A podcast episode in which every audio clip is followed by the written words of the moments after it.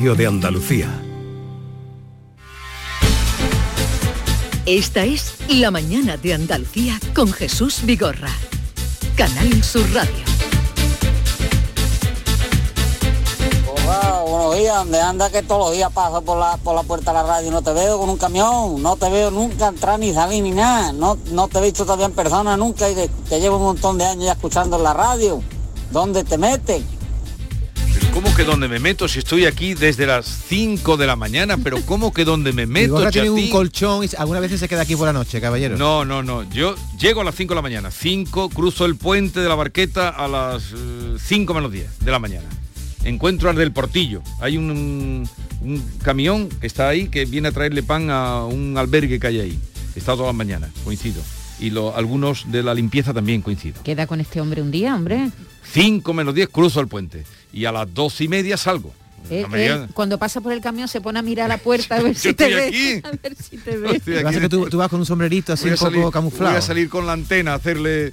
Bien, vamos a el tema de hoy, Bueno, pues que nos preocupa y ocupa. nos preocupa y ocupa efectivamente y bueno y queremos hablar como siempre con gente que sepa de- del tema con Jorge Morales de Labra ingeniero industrial emprendedor director de arroba próxima energía y autor de Adiós Petróleo el precio medio diario de la electricidad en el mercado mayorista sube este miércoles un 12,2% hasta los 228,59 euros el megavatio. Es el día de hoy cinco veces y media más caro que el mismo día del año pasado. En concreto son, como ha dicho Maite, 228 euros el megavatio hora. Es la tercera vez que se superan los 200 en España. y marca así un nuevo precio histórico tras el de 216 euros que se registró el pasado viernes. En fin, el precio va a subir un 20,4 respecto a, hace una semana, cuando el precio de la electricidad en el mercado mayorista estaba en 189,9, que ya nos parecía mucho. Hay un dato, Jesús, muy destacado, es que los españoles destinamos un 8,4% de nuestra renta neta disponible al pago de la factura de la luz. Somos el país que tiene el porcentaje más alto de toda la Unión Europea. Nos sigue Francia con un 8,1, los alemanes pagan el 6,4, Italia el 3,7 y, por ejemplo, por irnos a América, en Estados Unidos pagan el 2,3% de la luz de su renta. Si además comparamos este precio con, hace, con el de hace un año, la electricidad aumenta un 200, casi un 300%, un 292%. Y volvemos a esta sección, la energía de Andalucía, con Jorge Morales de Labra, que yo estos días me pregunto, ya no sabrá dónde meterse Jorge Morales de Labra. Eh, él es ingeniero industrial, lleva mucho tiempo eh, tratando de explicar lo que ocurre con las energías, pero no sé si ante la situación que tenemos mm, se encuentra desbordado. Jorge Morales de Labra, buenos días. Buenos días, Jesús. Oye, mm, lo que está lo que estamos viviendo, eh, ¿esto cómo lo estás tú mm, digiriendo? Pues como puedo. ¿eh? Eh, estamos ante lo que ya sin duda es la crisis energética más importante desde la crisis de los- del petróleo del año 73. ¿Eh? y las consecuencias solo estamos empezando a atisbarla. ¿eh? Eh, siento traeros malas noticias, pero a lo que nos estamos enfrentando ya es a precios de escasez. Es decir, que, ya estamos alumbrando la posibilidad muy real de que haya restricciones de suministro de gas y de luz en Europa durante este invierno. Pero Jorge, esto da la impresión de que la sociedad no... Aquí cada día, yo leo cada mañana, hoy 280 en el momento más alto, ayer 200 tal, las televisiones igual, pero mm, parece que esto lo, lo estamos pasando como si, como el que oye llover, no hay tampoco, tú has dicho, estamos en situación de emergencia comparable a la crisis del petróleo. Sí, yo creo que bueno, todavía tenemos suerte y las temperaturas son eh, razonablemente moderadas, pero cuando empiece el frío eh, vamos a tener problemas y la situación social me temo que va a ser muy diferente a la que tenemos ahora, ¿no? Eh, ten en cuenta también que normalmente las facturas se pagan con un mes de retraso. ¿eh? Entonces, eh, y también es verdad que el gobierno el día 15 de septiembre tomó medidas Sí. para rebajar, contener el precio final, de, de modo que aunque el, el precio mayorista siga escalando, hay, hay una contención en la factura de lo que vemos finalmente en la de septiembre, ¿no? Pero el problema es lo que llevamos ya de octubre y solo llevamos seis días. Fíjate que aquí el, el indicador clave es el precio del gas natural, que es el que está arrastrando a todo lo demás, Eh, recuerdo que el precio de gas natural normalmente se suele estar entre los 15 y los 20 euros el megavatio hora. Eh, así estaba en marzo de este año, que estaba en torno a, los 20 euros. en septiembre ya estaba en 50. O sea, es decir, en, esos seis meses que pasan de marzo a septiembre, pues ya nos habíamos ido eso a un nivel de 50. ¿no? bueno, el problema es que acabamos septiembre en, del orden de 100 es decir, ya, el valor del 1 de septiembre es una barbaridad, pasar de 20 a 50, no más del doble de lo normal. Pero en solo un mes pasamos de 50 a 100. Y la mala noticia, Jesús, que te tengo que dar es que hoy, seis días después de esos 100, está cotizando en 135. ¿eh? O sea, es decir que, eh, claro, todo, esto eh, no lo habíamos visto nunca. Por lo menos yo no, lo había, yo no había nacido en el año 73 y, esto, e, esta situación eh, no la habíamos vivido nunca, ¿no? Entonces, bueno, pues sí, ayer hubo una cumbre en, Europa, ¿vale? pero no hay todavía medidas concretas eh, para atajar esta situación, que ya es un problema de ámbito mundial, no solamente ámbito europeo, ¿no? Por tanto, sí, lo, que estamos hablando es de, pues eso, de que no hay gas en el mundo para satisfacer la demanda que se prevé que va a haber durante este invierno. ¿Eh? y por tanto eh, lo que se está haciendo ahora es subastar ese gas a precios, ya digo, que son de escasez. ¿eh? O sea, es decir, hay muchos países que ya no pueden comprar gas a niveles de 135 euros el megavatio hora.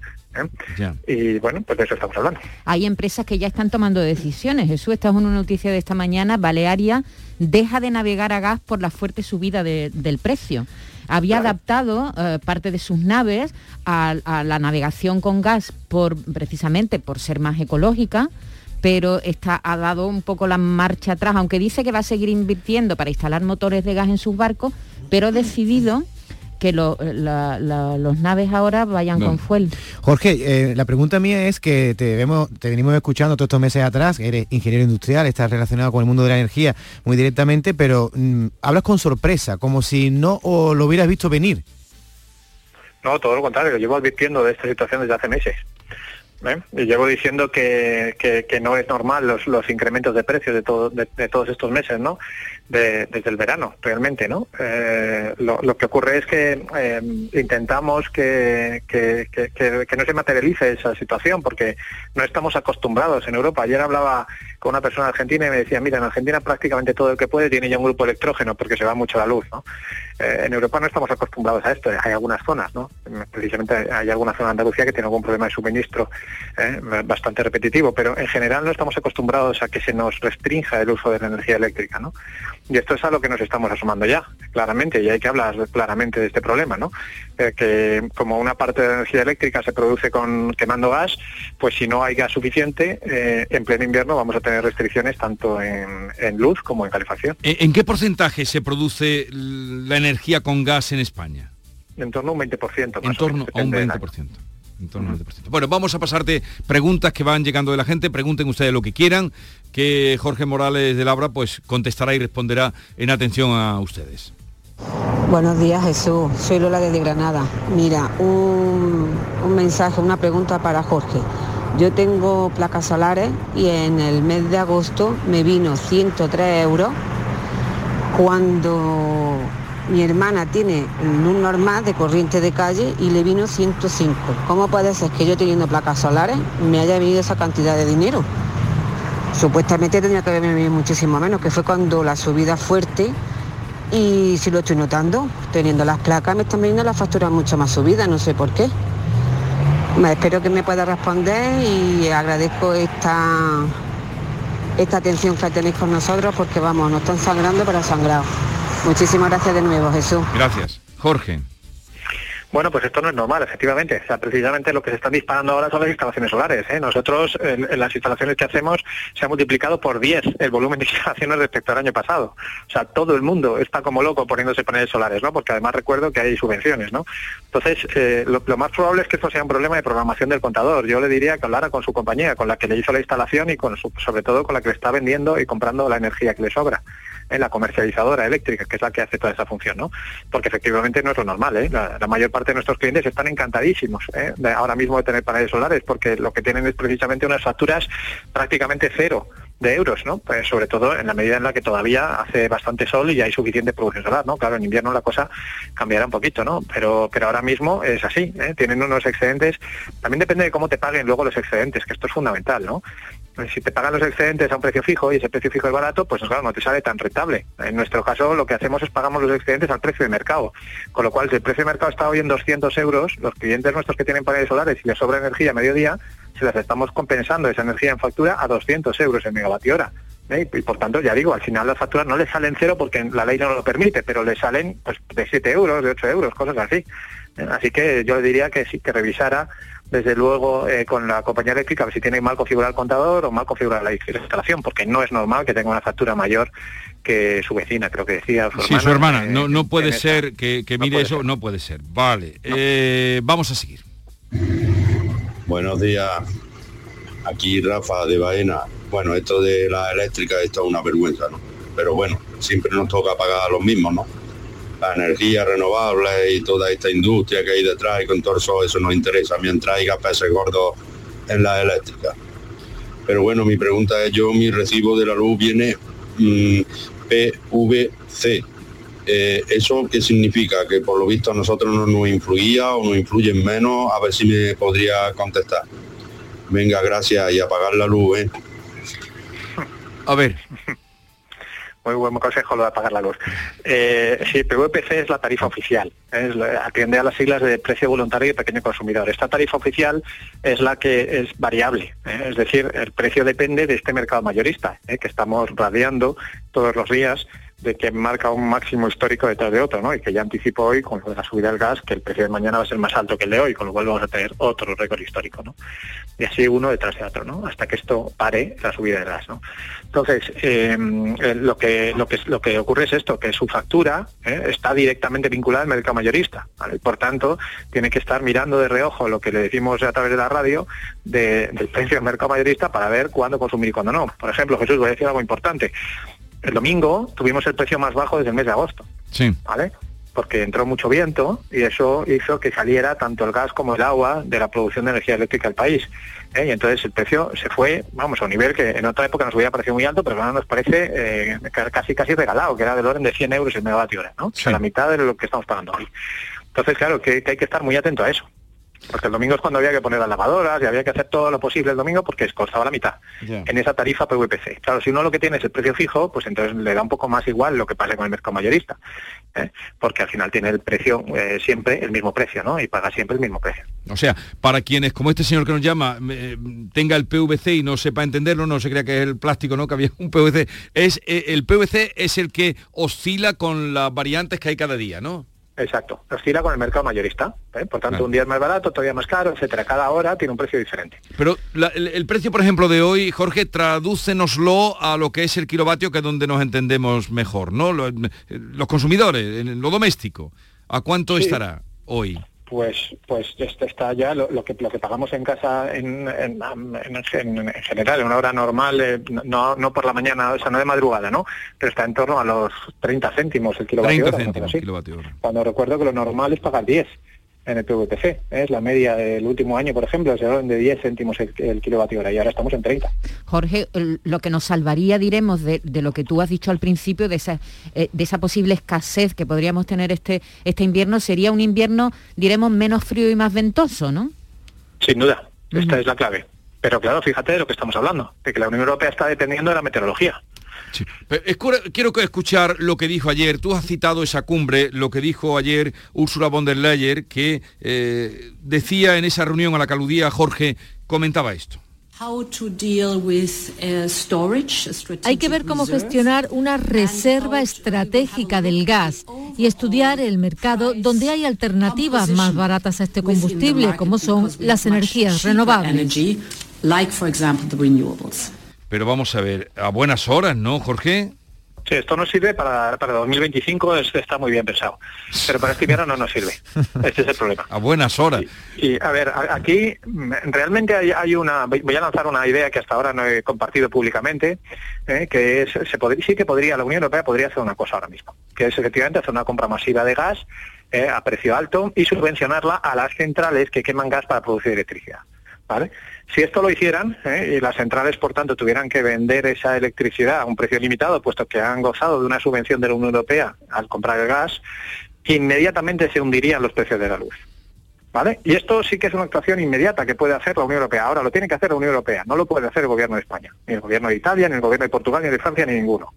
¿Vale? Tiene que hacerlo a nivel europeo. Pero si esto se hiciera a nivel europeo, se hundirían los precios. O sea, lo que, lo que estoy diciendo es que sí se pueden hacer cosas a nivel europeo.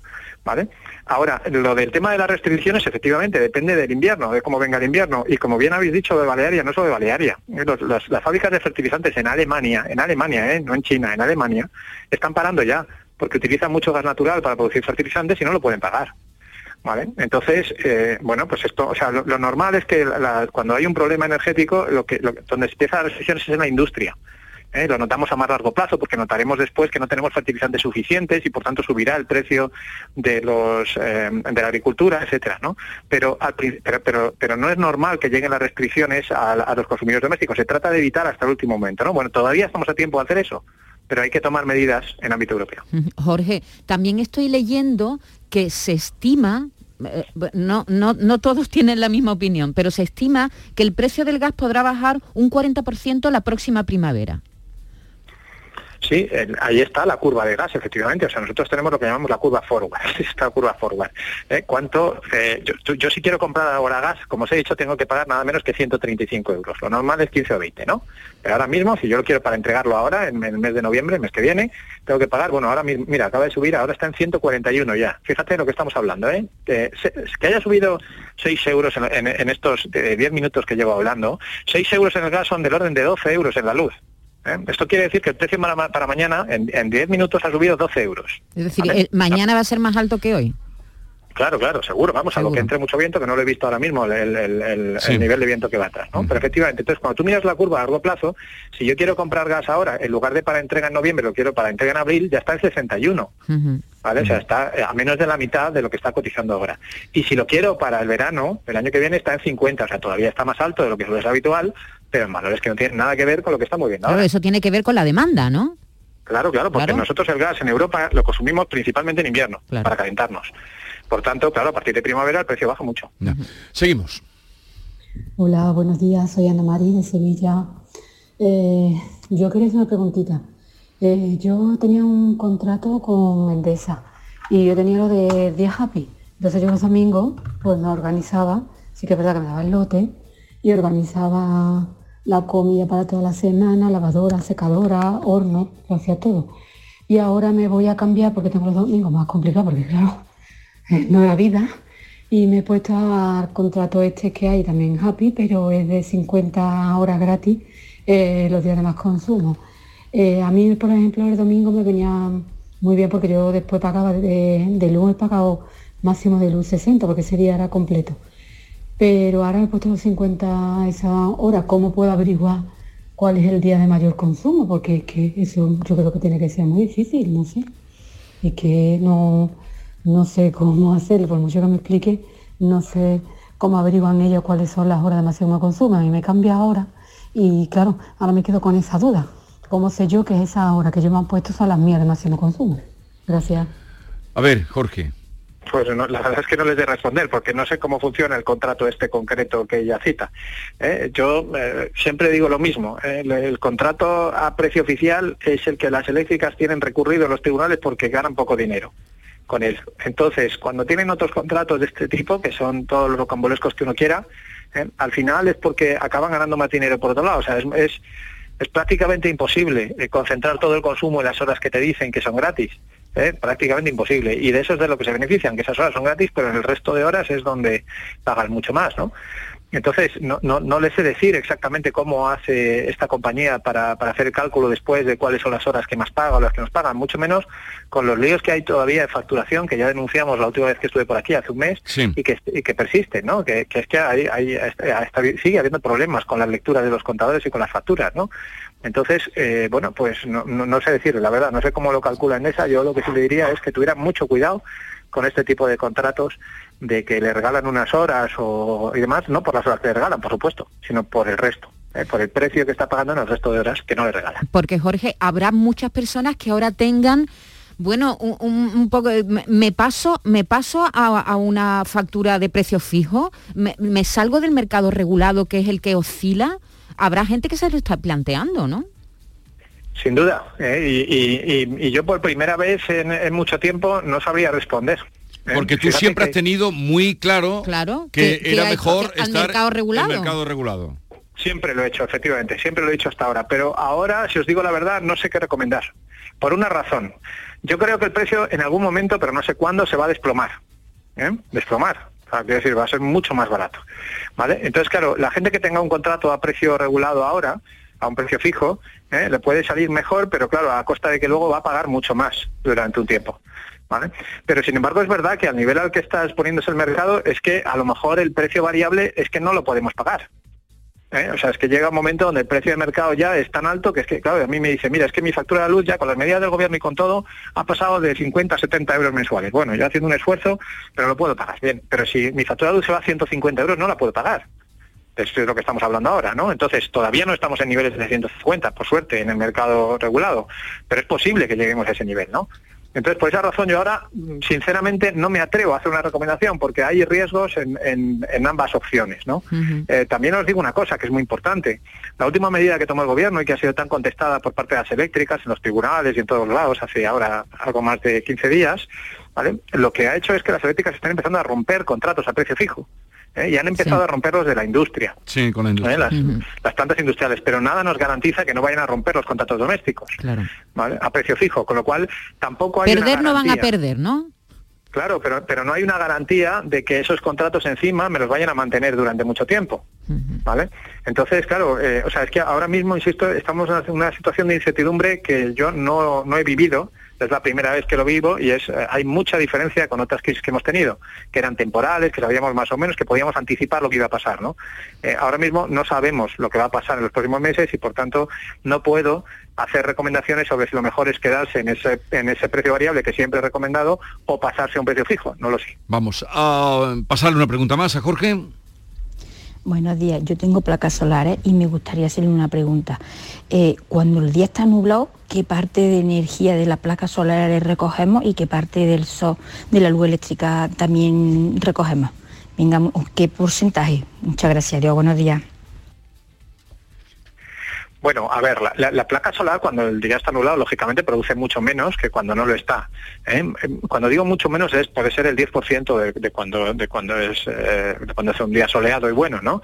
¿Eh? Porque al final la placa solar es un circuito eléctrico, y por tanto cuando hay cuando cae la producción, aunque sea solamente en una de de los paneles, cae entero el resto del, panel, ¿no? Entonces es verdad que se nota mucho cuando hay un día pasa una nube, por ejemplo, hay un día nuboso durante todo el día, pues al final se nota mucho la menor producción, pero no hay un porcentaje eh, que siempre sea el mismo. O sea, no le puedo decir, oiga, mire, habitualmente en un día nublado es el 15% de lo que es normal. No, no, sí sabemos que eso, que, la producción cae sustancialmente, fácilmente se va en un día que donde hay más o menos nubes y claros, se puede tener la mitad de producción que un día con, claros fácilmente, ¿vale? Y, y bueno, y esto nuevamente vuelvo a decir lo que he dicho siempre con los paneles solares, hay que hacer diseños a medida.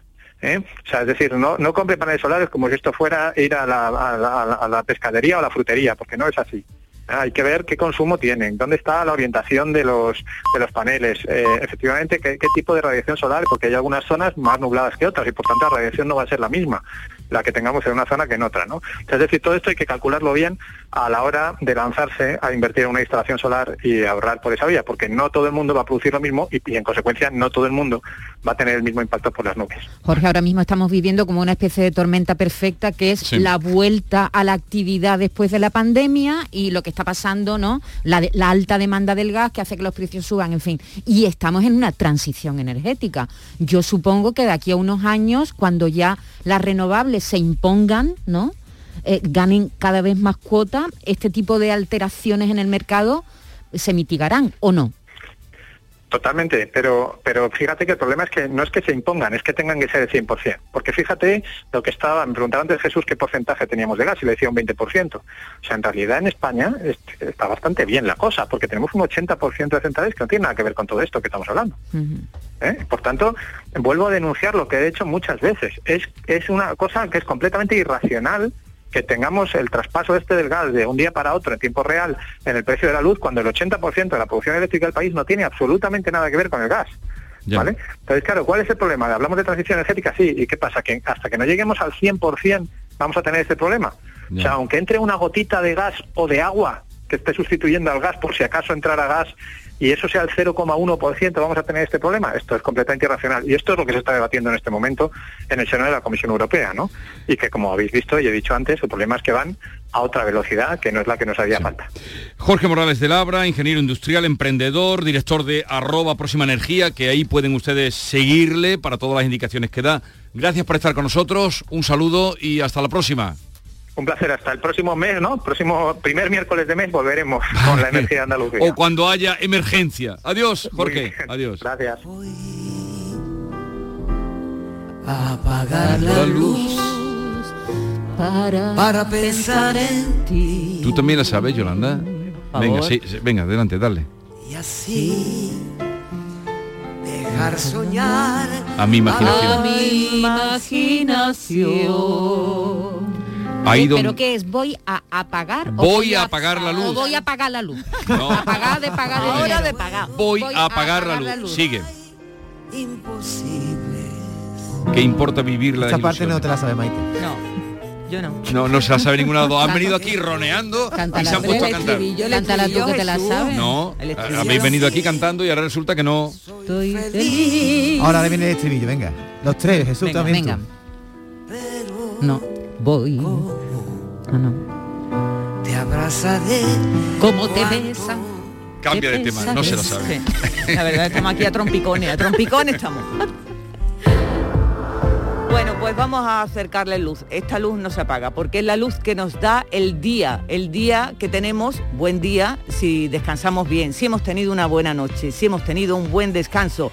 Se acabó el verano, el verano entramos en la normalidad, estamos trabajando, estudiando, cocinando, haciendo las cosas que tenemos que hacer todos los, todos los días y lo que queremos es ser feliz, ni más ni menos. Y Descansa en casa te ayuda y te invita a que te unas a sus más de 10.000 clientes felices. Vaya que sí.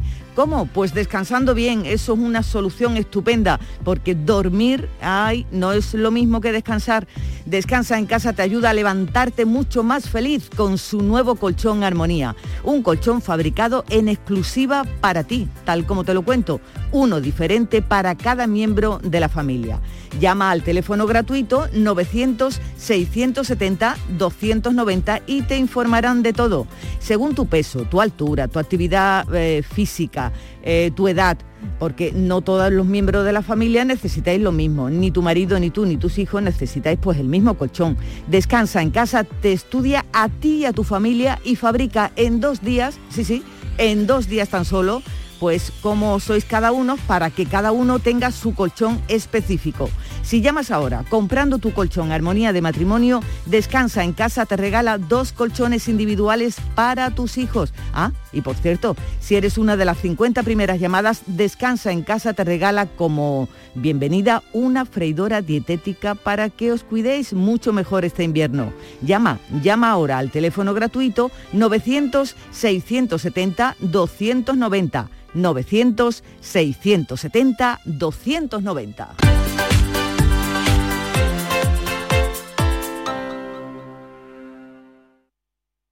Vacúnate por amor. Por tu madre. Por tu abuelo. Por tu hijo. Por tu amiga. Vacúnate contra el COVID por todas las personas a quienes quieres y sigue salvando vidas. Junta de Andalucía. Este mes de octubre, únete a Social Energy y di no a la subida de la luz. Ahorra hasta un 70% en tu factura con nuestras soluciones fotovoltaicas y aprovecha las subvenciones de Andalucía. Pide cita al 955-441-111 o en socialenergy.es. Solo primeras marcas y hasta 25 años de garantía. La revolución solar es Social Energy.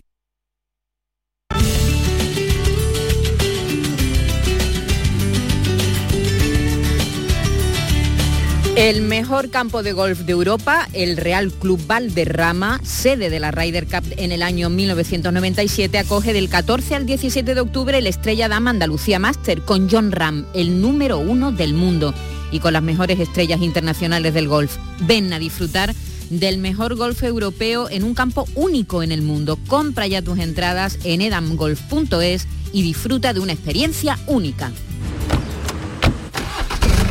¿Nos vamos? Sí, espera, que quiero escuchar la fecha ganadora en el último sorteo de mi día de la 11. 21 de mayo de 2010. El día que salí de cuentas. María, qué memoria. ¿Qué va? Pero hay fechas especiales que no se olvidan. Y más si te toca uno de los miles de premios que cada lunes y cada jueves puedes conseguir con mi día de la 11. ¿Y cuándo dices que naciste tú? 11. Cuando juegas tú, jugamos todos. Juega responsablemente y solo si eres mayor de edad. Vayas a donde vayas, Canal Sur Radio Sevilla siempre va contigo en canalsurradio.es. Nuestra gastronomía te acerca a nuestros pueblos. Platos elaborados con productos kilómetro cero, vinos de la comarca y postres típicos de nuestra tierra. Disfruta de una deliciosa manera de hacer turismo consumiendo productos locales. Todo un viaje de sabores. Sabores de la provincia de Sevilla. ProDetour. Diputación de Sevilla. ¿Hipotecofobia? Supera tus miedos con Finanzate. Negociamos por ti con las principales entidades para ofrecerte las mejores condiciones sin que tengas que moverte de casa. Vive toda la experiencia con Finanzate y consigue tu hipoteca de forma ágil, transparente y segura. Siempre de la mano de uno de nuestros asesores que te acompañarán en todo el proceso. Entra en finanzate.com y consúltanos sin compromiso. Disfruta de la casa de tus sueños con Finanzate. Canal Sur Radio es la mañana de Andalucía con Jesús Vigorra. Buenos días, Andalucía. Son las La seis de tarde la de. Canal Sur Radio con Mariló Maldonado. Andalucía, son las 3 de la tarde. Canal Sur Radio es por tu salud. Estamos viendo y viviendo paso a paso a cada Es instante. el programa del yoyo. Tienes indama todo, lo reconozco. Así que con el tema este del cumpleaños. La noche de Canal Sur Radio con Rafa Cremades. Esta noche estamos juguetones, vamos a pasarlo en grande con el personaje misterioso. Y a todo esto, súmales muchos, muchos más contenidos que tienen el compromiso de informarte, entretenerte y divertirte. Canal Sur Radio, la radio de Andalucía. Todo lo que hacemos nos define. Cada acto habla de quiénes somos, de lo que nos importa. Ahora tenemos la oportunidad de decir tanto con tan poco. La oportunidad de mostrar lo mejor de nosotros. Por nuestro futuro. Por tu futuro. Llena tu mesa de Andalucía. Junta de Andalucía.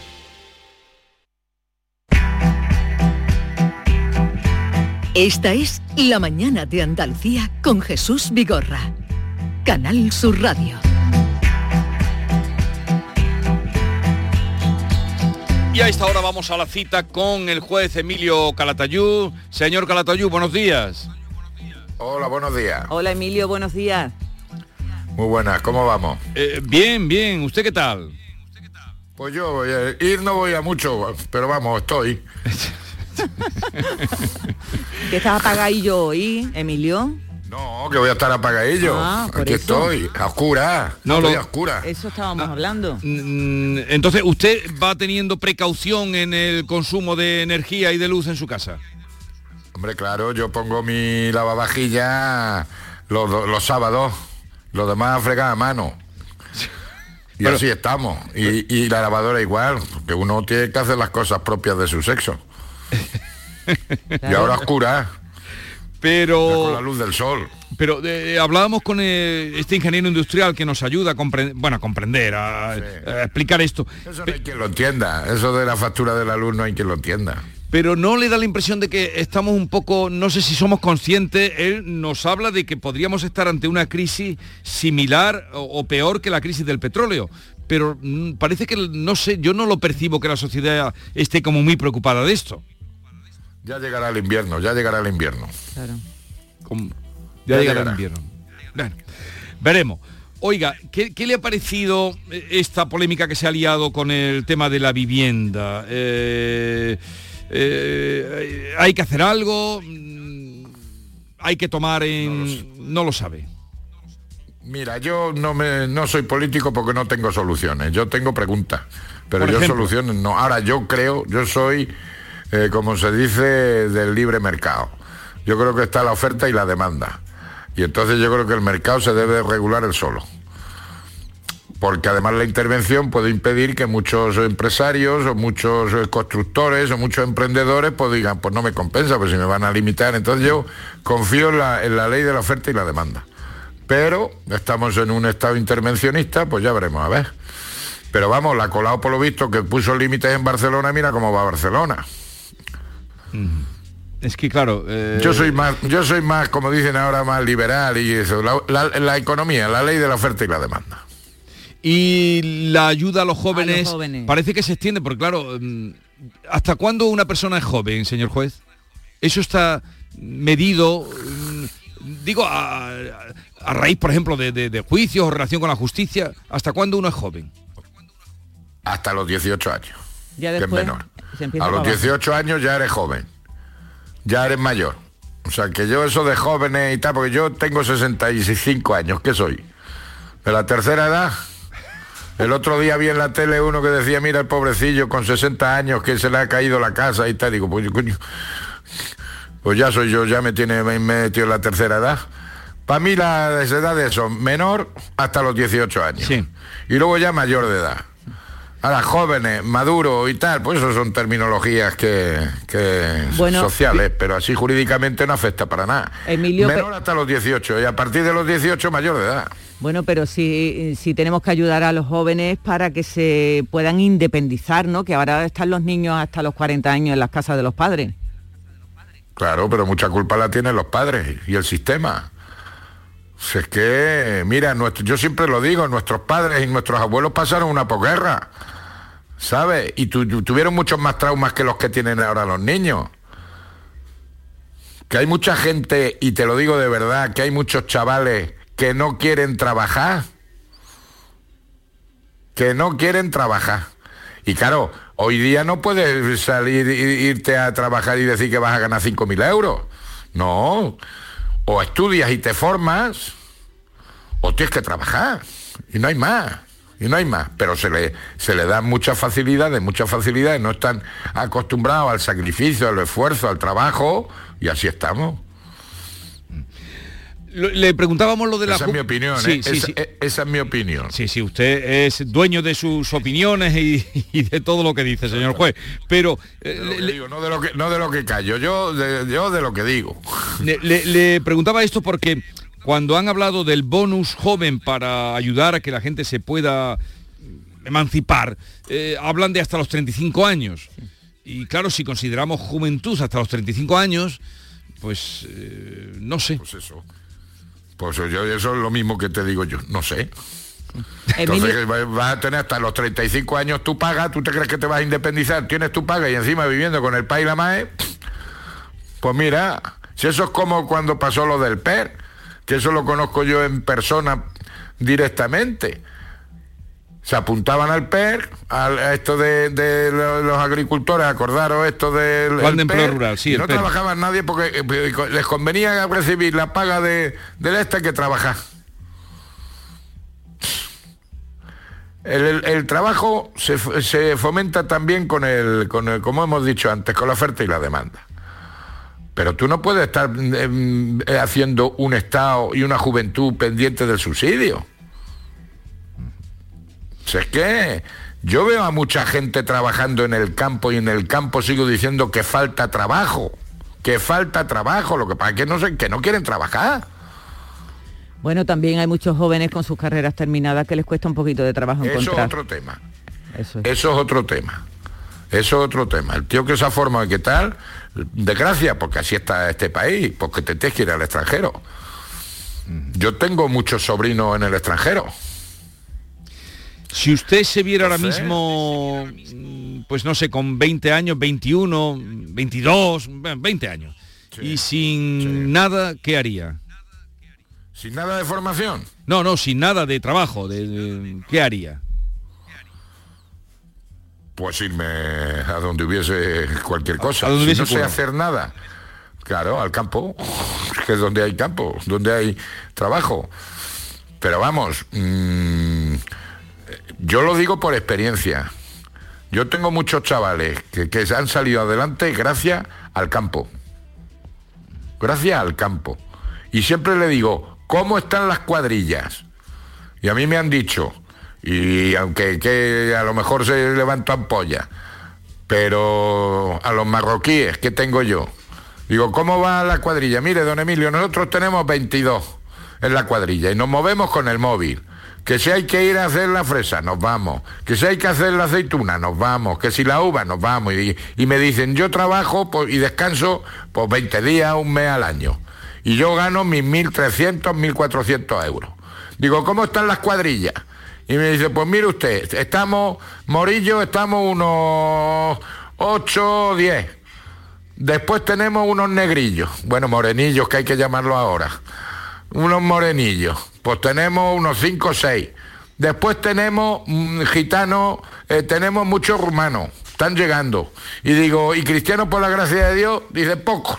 Es que son tímidos para el trabajo. Mira. Bueno, Emilio... ¿Qué me dices? Ahora ¿Qué que... me decís? Lo que, la realidad que está pasando ahora mismo en, eh, en la fresa, de que eh, lo hemos contado muchas veces, fresa, que o vienen trabajadores de fuera o no se coge. Eso es Claro, así. Porque, y no tenemos aquí gente joven lista para trabajar, lo que para que no quieren. Si es que eso es así, es que hay que llamar las cosas por su nombre. Si yo estuviese muerto de hambre, yo me voy a, a- a picar piedras si hace falta. Pero hombre, se está mejor con papá y con mamá. Y si encima el gobierno no, te da una subvención, pues mira. Además dice, por ejemplo, lo de la ayuda a los canarios, 1.900 euros. ¿Quién gana 1.900 euros hoy día? Un joven. Cuesta ganarlo. Pues si, no pues si, si por no hacer nada me dan 1.900 euros, ¿para qué voy a trabajar? Pero esa ayuda, ¿de dónde sale eso que está usted diciendo de los 1.900 euros? Pues lo que ha dicho el Pedro Sánchez con los palmeros. Una ayuda que va a dar al bono joven, o no sé qué historia. Yo no sé si es para los palmeros o para los demás. Si a mí me dan 1.900 euros, pero resulta que es que me va- le van a dar al chavalín una ayuda de 1.900 euros y yo me voy a jubilar con 2.000 euros. Después de 45 años. ¿Qué me dices? ¿Cómo lo ves? Bueno, para así están las cosas, eh, nos dice Emilio, que por cierto, has mencionado el móvil y, y antes de ayer hubo un colapso en las redes sociales. Tú estarías perdido, ¿no, Pues yo Emilio? me quedé en la gloria. yo me quedé en la gloria. Pero claro, hubo mm, niños que de- decían o niñas que decían, cómprame un móvil nuevo, papá o mamá, que este no esto me vale". funciona. Este no me vale, porque no lo que, que se lo compre él. Mira, si se va al WhatsApp y, y están, yo creo que, mira, teníais que ver, hacer un estudio a ver cuántos chavales ingresaron o fueron a urgencias porque no tenían el WhatsApp. Seguro que hay más de uno. ¿Sabes? Es que el móvil, el móvil está muy bien y a mí me recordó cuando me enteré, que yo no me enteré que se había roto el WhatsApp hasta que lo vi en las noticias. Pues yo llamo por teléfono como toda la vida y punto, y no pasa nada. Que últimamente con, con esto del WhatsApp parece que nos hemos olvidado también de eso, de, de llamar, de, del- de, de hablar, de tener a- ese contacto, ¿verdad? Más directo. Claro, si es que la, la gente no le gusta hablar, si es que le gusta escribir, y entonces evitas el, el contacto directo, y eso es una equivocación. Bueno, y escribir como se escribe en el WhatsApp, ¿eh? Que se come la mitad de las Fíjate. palabras. Claro, y con, y con y ya no digamos cuando te contestan con emoticonos. ¿Qué significan los emoticonos? ¿Usted no usa nunca los emoticonos? Yo no, yo no. Ni el ok. El ok tampoco. Yo digo bien, vale, malo, o me gusta, o de acuerdo, pero eso de la manita para arriba, el corazón, el no sé qué, y no digamos ya los emoticonos estos que son animados. Esos son tontas. Esos Pero son, bueno, son eso los, estamos. los stickers, ¿no? Son Sí, sí, los sí. stickers. Ah, se llama sticker. Sticker, sticker. A ver, una cosa que Pues me- yo no sé ni dónde se, yo no sé ni dónde se localizan los stickers. Pues ahí están, ahí están. Ahí lo tienen, lo tiene en su móvil y no se da cuenta, Emilio. Señor eh, juez, ya es que no, ni busco. Eh, esta mañana me daban una noticia mis compañeros de Granada que me ha preocupado y hablaban de la inseguridad. Creo que había, ha habido algún acto, no el primero, en su barrio precisamente, en Albaicín, en el Albaicín Patrimonio de la Humanidad. Sí. Bueno, si es que es lo que pasa, yo y lo critico mi barrio y lo quiero mucho, y yo he vivido aquí, pero es una vergüenza que el patrimonio de la UNESCO, un barrio de esto, pues esté, esté en estas condiciones. Es una pena. Porque eh, contrasta un poco que sea eh, Albaicín, Patrimonio de la Humanidad, y en cambio haya ese problema. Creo que hasta un kiosquero, digo, pues era lo que le faltaba al kiosquero del Albaicín, después de lo poco que se venden periódicos que ahora encima lo agredan, ¿no? Sí, sí, no, si es que es una pena, y yo ya te digo, yo vivo el Albaicín, ¿eh? y lo vivo, y por la tarde Ahora porque todavía hay luz y eso, pero en invierno pues, es un desierto. Está completamente abandonado. Aquí es de bares, de historias, pero hasta mediodía por la tarde y hay un y después viene un ganado también que está es preocupante, ¿sabes? ¿Sabes? Pero ese es el patrimonio de la humanidad, por eso digo yo que la UNESCO y todas esas cosas para qué valen. ¿Para qué valen? Hombre, la UNESCO tiene una importancia. Eh... Sí, la ONU también. Por cierto, hoy... Y la ONU también, ¿para qué vale? Para algo servirá, Emilio, eh, eso es así. ¿Eh? No, no hay que verlo todo negro. Hoy, hoy le, encuentro un, le encuentro un poco pesimista hoy, señor juez. No, realista. Yo soy realista. Es como, como Europa, tanto parlamentario europeo, ¿para qué vale? Para tener unas buenas pagas y ya está. Y los demás trabajando hoy está usted un poquito pesimista. Hoy, eh, hombre, las, instituciones, señor juez, eh, las instituciones europeas y las... eso está muy bien, eso está muy bien. Mira, mira las instituciones europeas y mira lo que ha pasado con el Puigdemont, que hace, hace unos convenios de estos de para traer a los delincuentes y resulta que no se ponen ni de acuerdo Europa. A ver, pues eso. ¿para qué firma historia? ¿Para qué vale eso? Usted que juez, a ver, explíqueme, eh, porque hoy estamos contando una noticia y usted es juez, magistrado, con muchos años de carrera, de ejercicio de la profesión. El, Constitucional ha dicho, se ha pronunciado hoy y ha dicho que las órdenes de detención contra Puigdemont eh, están plenamente vigentes tanto en el ámbito nacional como europeo e internacional. Luego, si están vigentes, ¿cómo es que eh, en Cerdeña lo liberan diciendo que no está todavía la orden que, mm, que le impida moverse y circular con libertad? Por eso digo que ¿para qué valen los convenios que se hacen en Europa? ¿Para qué? Mientras los estados no pierdan soberanía, en favor de Europa, cada uno cuando no le interesa, pues no cumple con los convenios que hacen. Por eso te digo, ¿para qué hay tanto burócrata si no son capaces de cumplir los acuerdos a los que llegan? Pero a ver, eh, Emilio, si el Constitucional dice que las órdenes están vigentes, ¿lo dice el Constitucional? ¿Lo dijo ayer? Constitucional de España. Sí. Luego te llega el Tribunal de los Derechos Europeos, el que sea, y dice que no. ¿Y ahora qué? O sea, no hay manera de saber si la, si la orden eh, está vigente a nivel internacional? En España sí, en España. Pero en Europa mira lo que está pasando. Verás cómo no viene aquí a tomarse una cerveza. No, aquí no. El Pudemón, porque lo trincan inmediatamente. Pero en Europa, mira, como hay tanto organismo, tanto europeísta y tanta historia allí, pero después cumplen los convenios que se firman yo, yo no, ya no lo entiendo, yo por eso te digo que yo ya soy juez, pero ya estoy en fase de olvidar, porque yo cada vez me entero menos de cómo está el patio. Juez. O sea, el Tribunal Constitucional dice que sí está en vigor. Sí, eso lo ha dicho. Hoy en la noticia que está en vigor. pero eso lo dice el Tribunal Constitucional español. Pero y en, Europa el Tribunal Europeo qué dice? ¿Y qué te dice Alemania? ¿Y qué te dice Francia? ¿Y qué te dice Italia? Pues cada uno hace lo que le da la gana. Luego no me valen esos convenios. Yo si fuese que el gobierno diría, bueno, extranjeros que trinquemos aquí, me pidan la tradición, no se la doy. ¡Hala! Claro. Y eso no es. Hay que perder soberanía a Europa. Para que Europa se haga fuerte. ser como Estados Unidos, pero no somos Estados Unidos. Somos una unión económica. Y ya está, pero aquí la soberanía nacional, la justicia eh, europea y tal no existe. En fin, habla usted de perder soberanía en los países para ganarla ah, en Europa. Claro, perder los estados y tener un gobierno europeo, por ejemplo. Pero un Parlamento Europeo de verdad. Acuerdo europeo de verdad. Pero aquí cada convenio después vamos a discutir que yo soy más soberanista que tú, que yo no, que yo tal. Hombre, como la pelea de la renovación del Consejo General del Poder Judicial, que está achuchando Europa. ¿Y qué hace España? Lo que le da la gana. Entonces, ¿somos o no somos europeos? No hay manera de desbloquear el Consejo General del Poder Judicial. Viene de vez en cuando alguna eh, una crecida de reacciones y bueno, desde cuando se abrió el curso, por ejemplo, judicial, pero luego pasa y pasan los días. Claro. Entonces, ¿qué? Por eso yo no, no, confío ya mucho en estos organismos internacionales que nos cuestan un dineral, que nos cuestan un dineral y que no valen para nada. ¿Usted cree en la justicia, señor juez? Yo creo en mi justicia. bueno.